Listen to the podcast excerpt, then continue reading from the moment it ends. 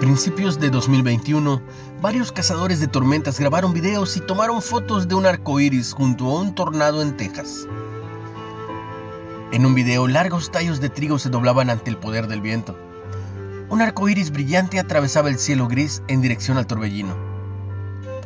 En otro video, aparecían personas de pie junto al camino, observando que el símbolo de la esperanza se mantenía firme junto a la oscura nube en forma de embudo. En el Salmo 107, el salmista ofrece esperanza y nos alienta a acudir a Dios durante las dificultades. Describe a personas que estaban en medio de una tormenta, cuando toda su ciencia es inútil. Entonces claman al Señor en su angustia y los libra de sus aflicciones. Dios comprende que a veces sus hijos luchen para no perder la esperanza cuando la vida parece una tormenta. Necesitamos recordatorios de su fidelidad en especial cuando el horizonte se ve oscuro y tormentoso. Ya sea que nuestras tormentas sean obstáculos importantes, agitación emocional o estrés mental, Dios puede apaciguarlas y guiarnos a un lugar seguro.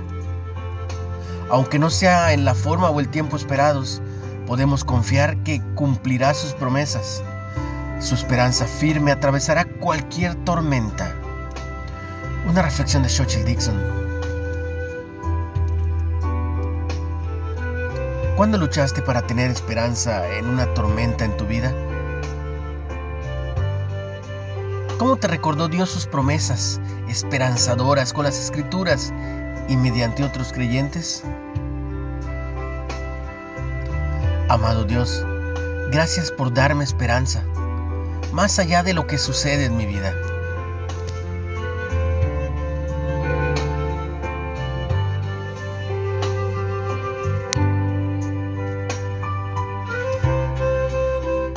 Damos la bienvenida a este nuevo mes, una nueva oportunidad de ser mejores cada día.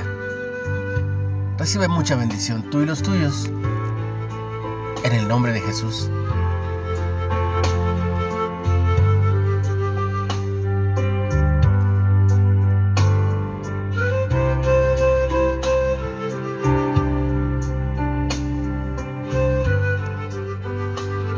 No olvides compartir el mensaje y si puedes, síguenos en Spotify como Reflexiones de Ávila con H y en Facebook como Ministerios Carisma Especial o Líderes de Hoy Nueva Era.